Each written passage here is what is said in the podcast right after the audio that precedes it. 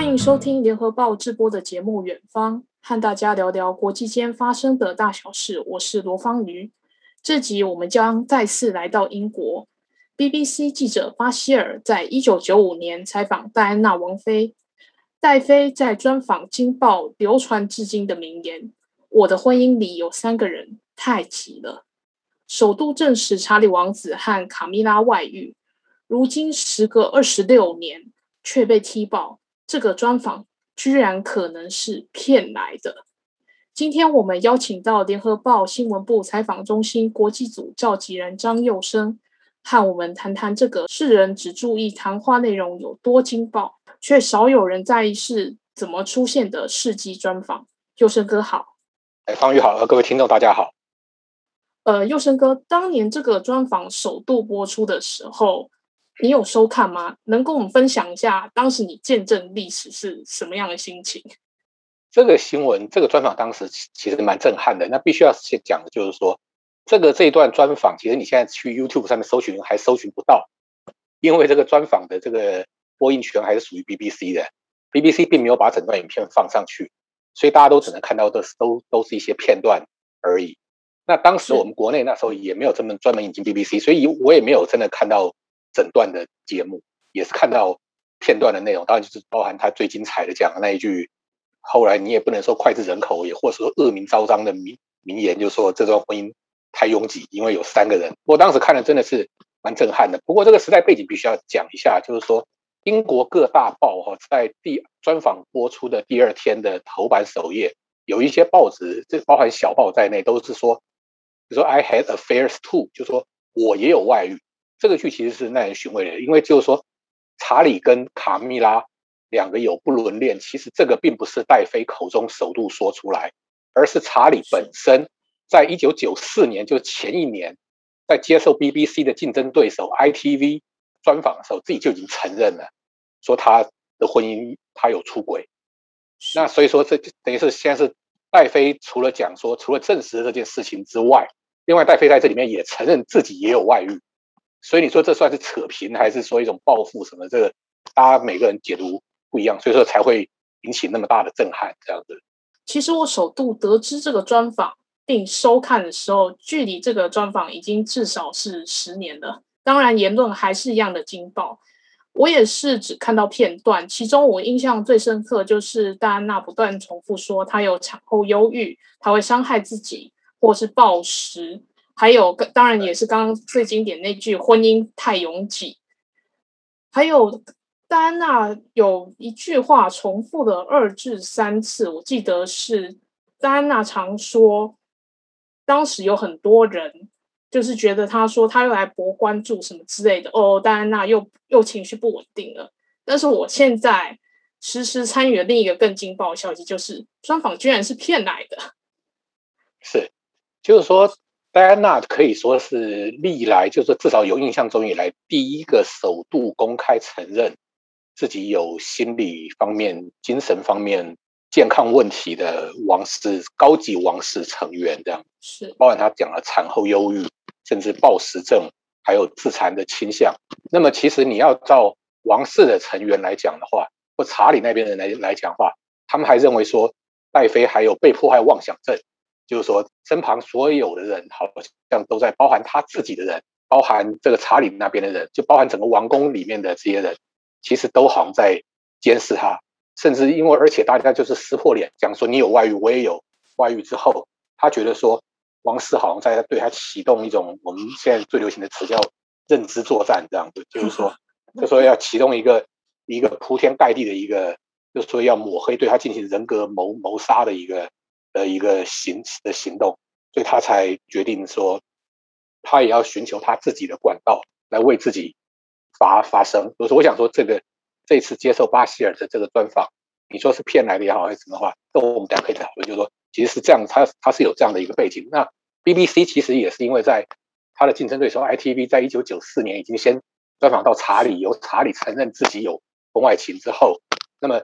当时大家各界大家所有的英国的。媒体大家都想说，那我们总要听两造的说法嘛。现在有查理的说，一定要有，一定要有戴妃的说法才够。所以大家其实是八仙过海，各显神通，都想要去找争取给戴妃专访的机会。但是你如果是要透过说王室正常的管道去填表格，透过什么去申申请的话，那根本是不可能的任务，不可能吧？第一关直接直接被封杀，那个请求也不会送到戴妃那边去。所以说你也不能怪大家说，就是说就是要各显神通，就是说用各自自己各自各自不同的管道，然后去寻求戴妃点头答应同意专访。甚至据我了解，BBC 当时里面，BBC 内部都有好好几组人马在寻求要专访戴妃。那么这个战国时代，对，那么巴希尔的这个广角镜这个节目，这个一周一次的这个调查性新闻节目，也只是其中其中一支。而已，就是说希望能够专访到戴妃的 BBC 一个单位而已。其实 BBC 有好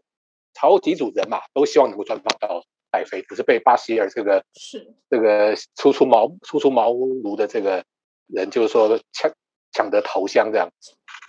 只是巴希尔按照现在这些调查来看，他说了一大圈子的谎，还特地找平面设计师维斯的伪造什么银行账单啊之类的。去欺骗戴戴安娜王妃的弟弟斯宾塞伯爵，这个方法可以说他胆子真的很大。但是他接洽成功那一刻，难道 BBC 的高层没有怀疑过吗？一个其实这个是他他找他找这个魏魏斯勒，其实魏斯勒正式的头衔其实本来在 BBC 里面当美编，他是他专门是平面设计，但实际上他在 BBC 里面是有领薪水，BBC 的工作人员。那么当时他就讲了他的这个这个理由，就他就说他他是因为个人需要，所以说需要一些，就是所以要伪造一些这个这个银行银行的这个汇款单这样子。那么然后而且还是而且还是特急件，所以让魏斯勒帮他这个就是说连夜赶了出来。他赶了出来之后，然后还说还还还送到机场去给他这样，还要送到西斯沃机场给他这样。对对对，那。但是后来威威斯勒看到这个节目播出来之后，才恍然大悟，发现说自己上当了。所以当时这个威斯勒马上就有跟 BBC 内部反映，说这个巴希尔有找他伪造这个银行文件。那么他有合理的怀疑，说这个银行文件可能是诱使戴妃接受专访的主因。那么后来 BBC 里面其实还有好几个吹哨者，也都跟上面反映。就说这个专访可能是骗来的，用不正当的手法取得的。那结果呢？我顺便报告一下这些人的下场，就全部都被 fire，全部都被 fire 掉了。对，就是这些吹吹哨者，包含这个威斯勒，全部都被 fire。所以现在证明这个二十六年前的专访是造假，确实是造假之后，威斯勒现在也在请求赔偿。据说赔偿金额索赔金额听说是高达一百万英镑，他基本上等于也被毁了。这样就是说。莫名其妙卷入这个事情，那 BBC 高层其实，你说知不知道？他们当时其实也调查过，就是说，但是那个调查其实是很很表面、很很形式的。甚至 BBC 在二零零五年的时候出过出过一个戴安娜王妃专访的十周年纪念版，他们二十周年又出过一次，然后二十五周年又出又出过一次。那十周年那个纪念版里面，其实是还蛮得意的。你看到十年过后，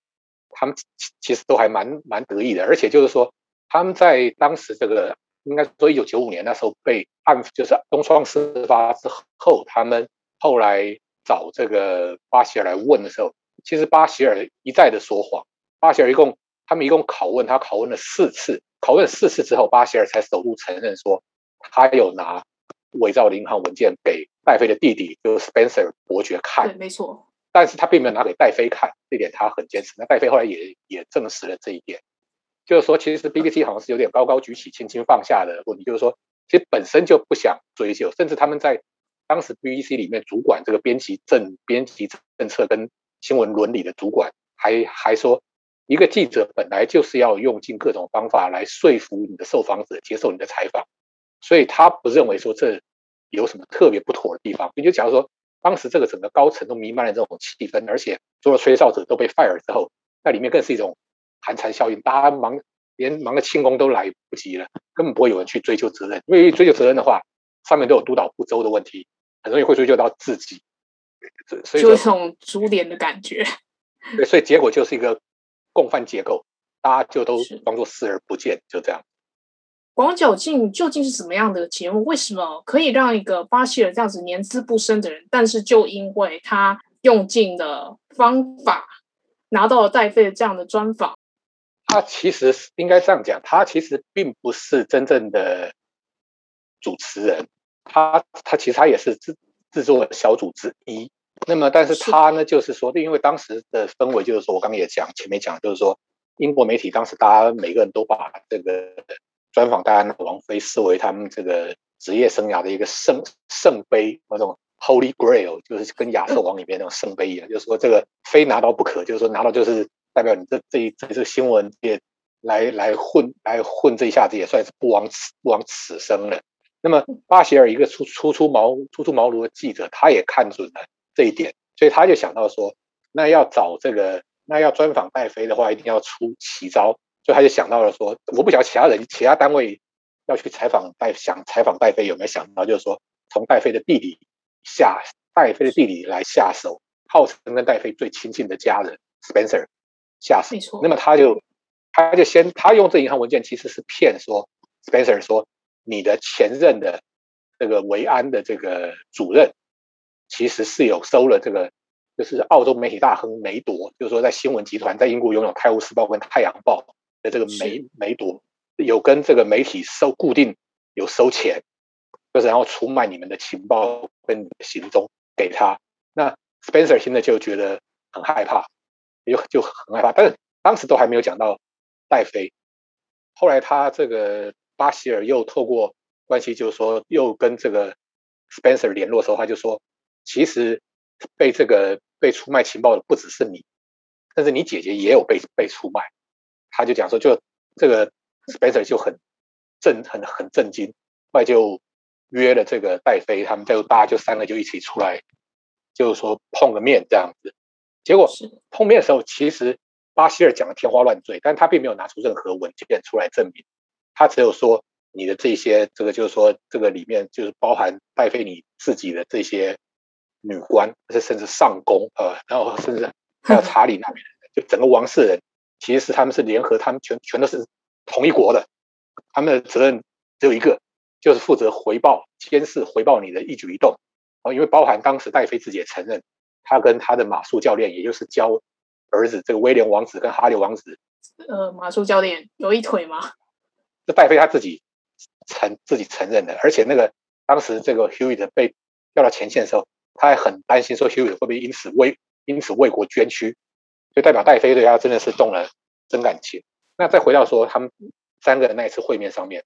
巴希尔当时并没有提出任何证据，就讲了一堆这个就是说阴谋论的。就当时 Spencer 后来说，Spencer 他就觉得很不对劲，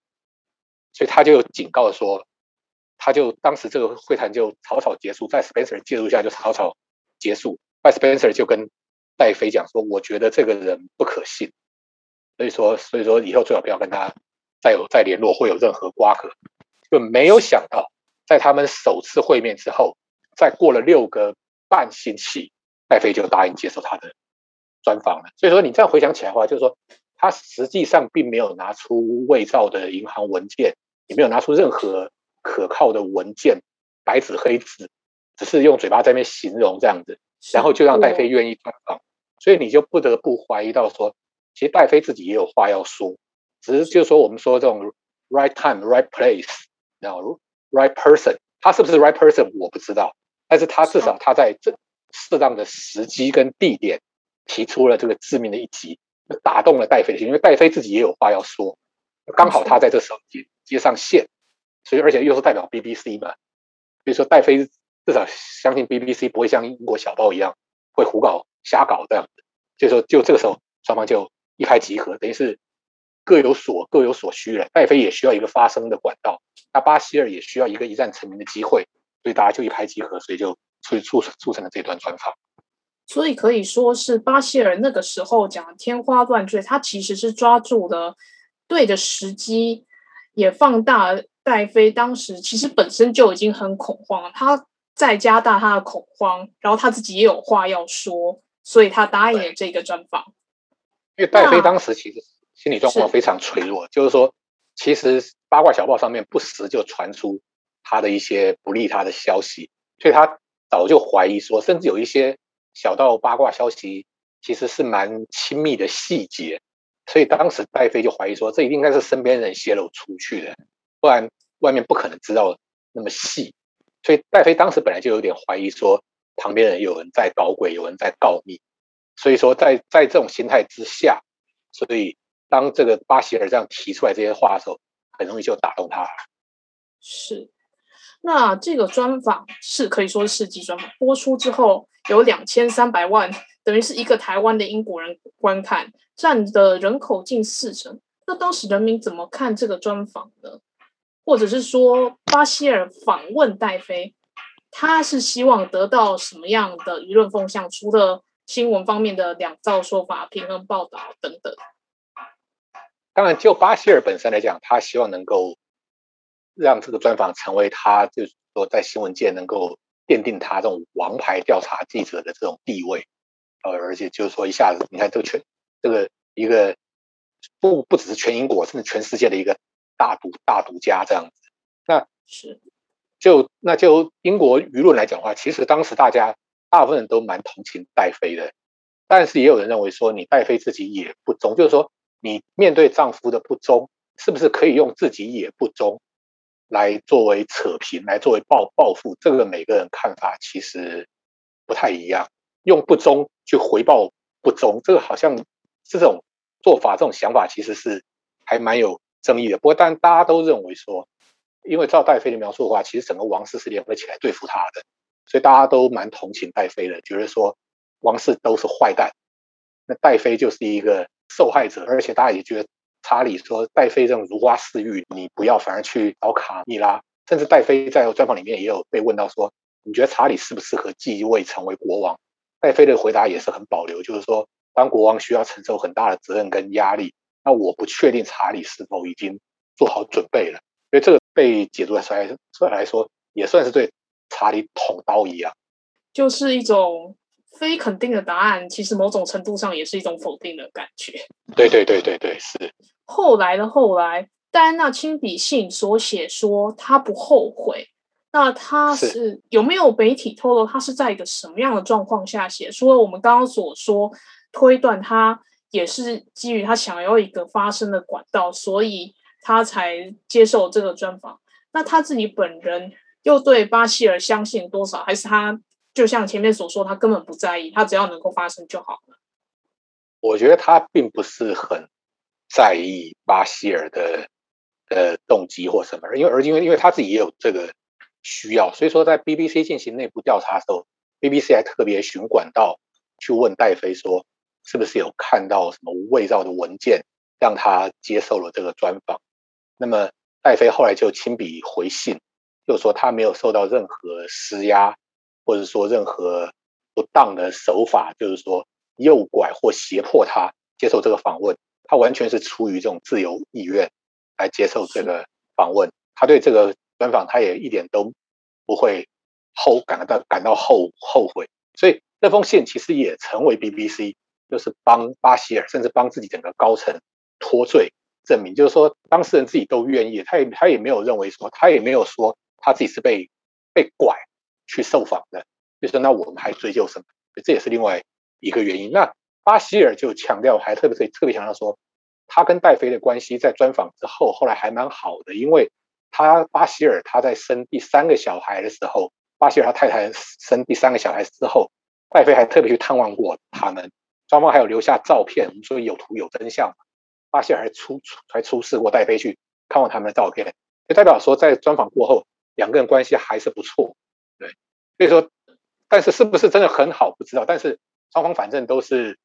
各尽所能、各取所需吧，应该是这样讲。其实光按照这个照片来推测，而我本而我本人看到说戴妃竟然都不后悔，其实我看到前几分钟也在思考，那么应该也没有关系吧？但是后来我在思考下去的时候，但其实这已经是牵扯到一个。新闻伦理的问题，就是这种手段到底正不正当？但是巴希尔后来也真的是得到他想要的效果，还曾经在二零零三年访问到 Michael Jackson。那么这个应该也跟一九九五年那一次一战成名也有关系吧？这这个真的是一段只能用孽缘来形容啊。因为巴希尔从二零零二年到二零零三年，一共贴身采访 Michael Jackson 八个月，然后制作出了这个《Living with Michael Jackson》的这个纪录片。他能够接近 Michael Jackson，其实也是因为戴安娜王王王妃的推的推的推荐，所以我才说这是一段孽缘。就是说，你戴妃自己有需要，利用巴菲尔做了一个发声的管道，那么，然后你就把他介绍给 Michael Jackson，就是因为 Michael Michael Jackson 是因为看在戴妃的面子上，所以说才觉得说，而且当然当然 Michael Jackson 也知道说戴妃受访当时的那个后来所造成的冲击，但是他还愿意受访，所以代表说戴妃应该是给巴希尔的评价至少不会太负面啊。所以才接受他访问，就没想到就这个，而且这个戴妃跟 Michael Jackson 交交情非常好。Michael Jackson 在一九八七年那时候出了一张专辑叫《Bad》里面，其实有有一首歌叫《Dirty Diana》，肮肮脏的戴安娜。有人认为说是影射戴妃不伦恋或什么，其其实这个想太多，因为 Michael Jackson 后来有亲口说过说，这个歌跟戴安娜一点关系都没有啊，跟戴跟戴妃一点关系都没有，只是刚好取这个歌名。那甚至 Michael Jackson 一九八八年到英国温布莱体育场去做巡专辑这个宣传巡演的时候，戴妃跟查理当时还有到现场去，两个人还有见面。所以我前一阵子就看这个看这段录影带的时候，就看到 Michael 跟一群人在那排队等着迎接查理跟戴妃进场，然后一一握手，然后最后查理先跟戴先跟 Michael 聊了一下子，然后后来才是戴妃跟这个。Michael Jackson 就是两个有握手，然后就是就寒暄了一下子，感觉起来两个好像都有点脸红的样子，就看起来真的是觉得让 让人觉得蛮疼惜的，你知道吗？就是说这两个现在现在都已经离世人而而远去，那反正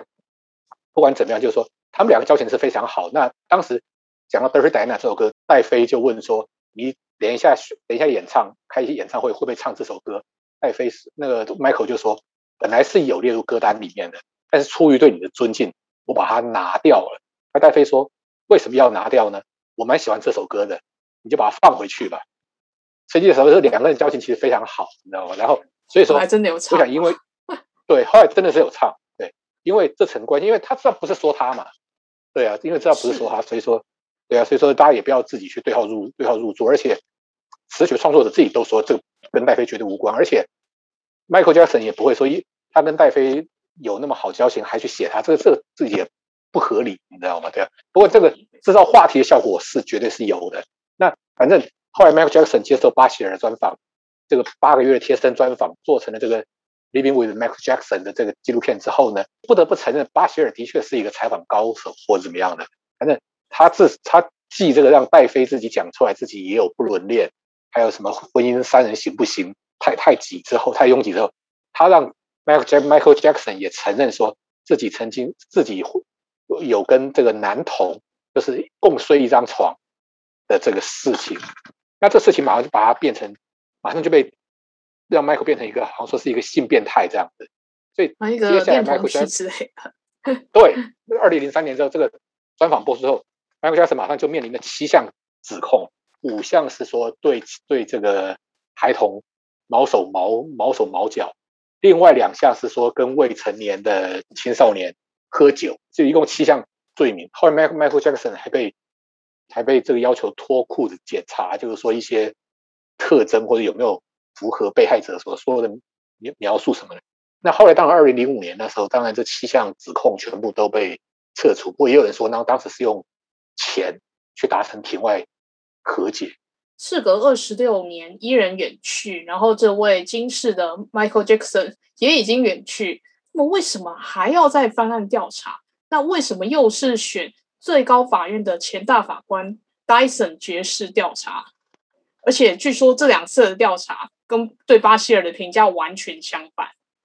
对，因为之前的调查都是 BBC 内内部调查，大家都觉得说你们自己人查自己人，都是共犯结构，根本不可能查出什么名堂来。那所以说，在去年底的时候，那时候新任的 BBC 的总裁就委托了这个退休的英国最高法院大法官，就是 Dyson，由外部委员来进行调查。那后来调查出来，就是说，的确 BBC 是有这个 cover 有这个隐匿，甚至有知情不报，甚至高高举起，轻轻放下，甚至是明知道说他有用一些诈术去取得采访，却都没有认真处理。后来也扯出来，就是说当年的爆料者全部都被 out 的这些事情。那那那为什么要在这个时候？就主要是因为第一个是 Spencer 伯爵后来又提出了申诉。那 BBC 新任的总裁觉得说，这个东西有新的证据出现，我们何不把一次把它查清楚？那当然，比较阴谋论的讲法是说，那个 BBC 的总裁是那个英国首相江森的好朋友。那英国首相江森是脱欧派的，他一直认为说 BBC 里面充满了一堆留欧派的，所以他想要趁机来进行一些，对，就是这这个是比较政治阴谋论的的讲法。不过就事论事，BBC 当年的确是做了不对的事，就不管你结果是怎么样，就是你这个的的确是用了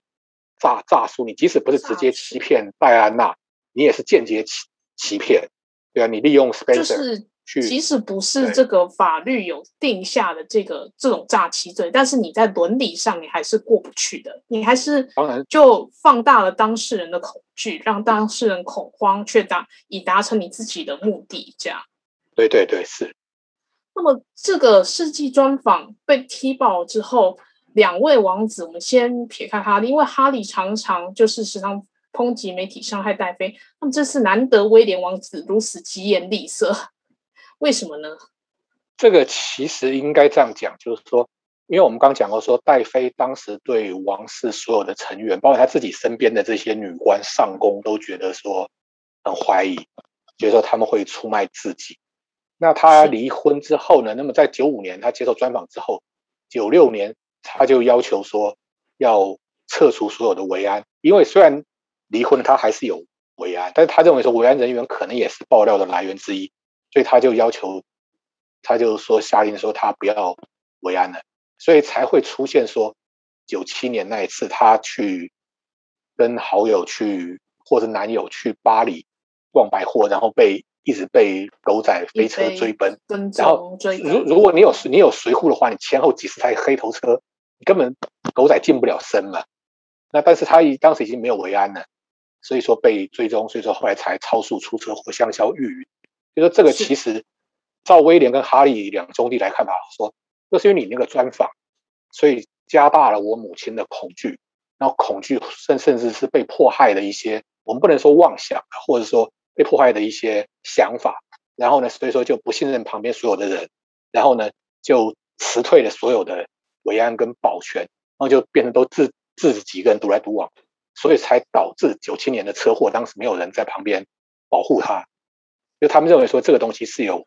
因果关系的，都跟九五年那个专访是是有关系的，所以说所以他们才那么痛恨 BBC 当年这个专访。那么，既然两位王子，尤其是罕见出来评论的威廉王子都这么说，那么这件事对 BBC 的可信度会造成什么样的伤害呢？严格来讲，BBC 我们在以以我们一个第三者来看的话，BBC 其实是相当权威的一个新闻媒体。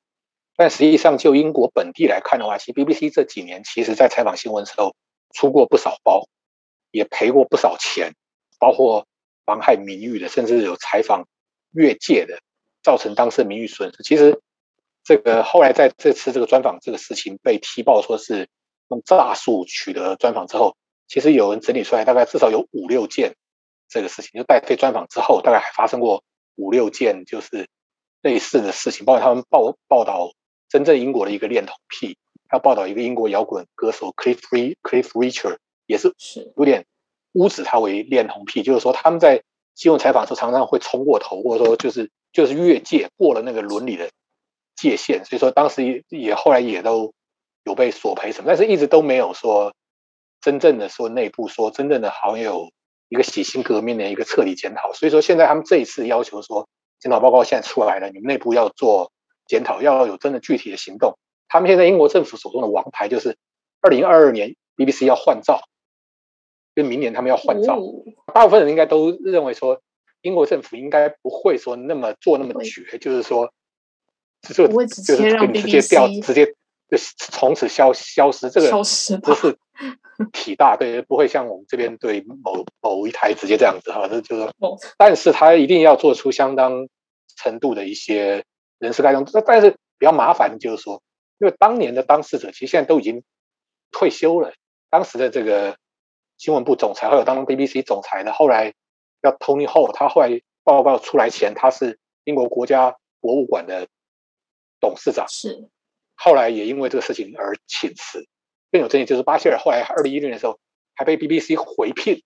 做宗教新闻的主编，编辑，所以这也是让这也是让人家让人家觉得说非常糟糕，就是说你这个 BBC 完全没有反省能力。但是就 BBC 内部来讲说，他们认为说他只要就是说黑猫白猫会抓老鼠就是好好猫。那巴希尔说他们说，因为 BBC 想要得奖，巴希尔也因为戴妃的这个专访有得过。最佳记记者、最佳报道奖，所以说他们 BBC 想要得奖，所以说他们就是里面就有一种迷失，认为说要得奖的话就要找他回来。所以说，就说这个里面其实真的没有说真的很认真的在做自我检讨。今天非常谢谢用生哥来跟我们谈谈这个二十六年之后，虽然伊人远去，但是专访依旧扯出一系列的滔天巨浪。那么其实这也值得探讨，说到底采访新闻这件事情。究竟是我们去采访出一些惊爆世人的消息重要呢，还是我们在取得的过程中要取之有道？那么这个道又是什么？那什么样的行为叫做不道德？其实这是很难去界定的。我我们也很期待接下来 BBC 到底会做出什么样的革新。谢谢优生哥，谢谢。你现在收听的是由联合报直播的 Podcast 频道联合开 Pod。想知道更多的报道内容，请上网搜寻联合报数位版。我是罗芳瑜，期待下周我们远方再见。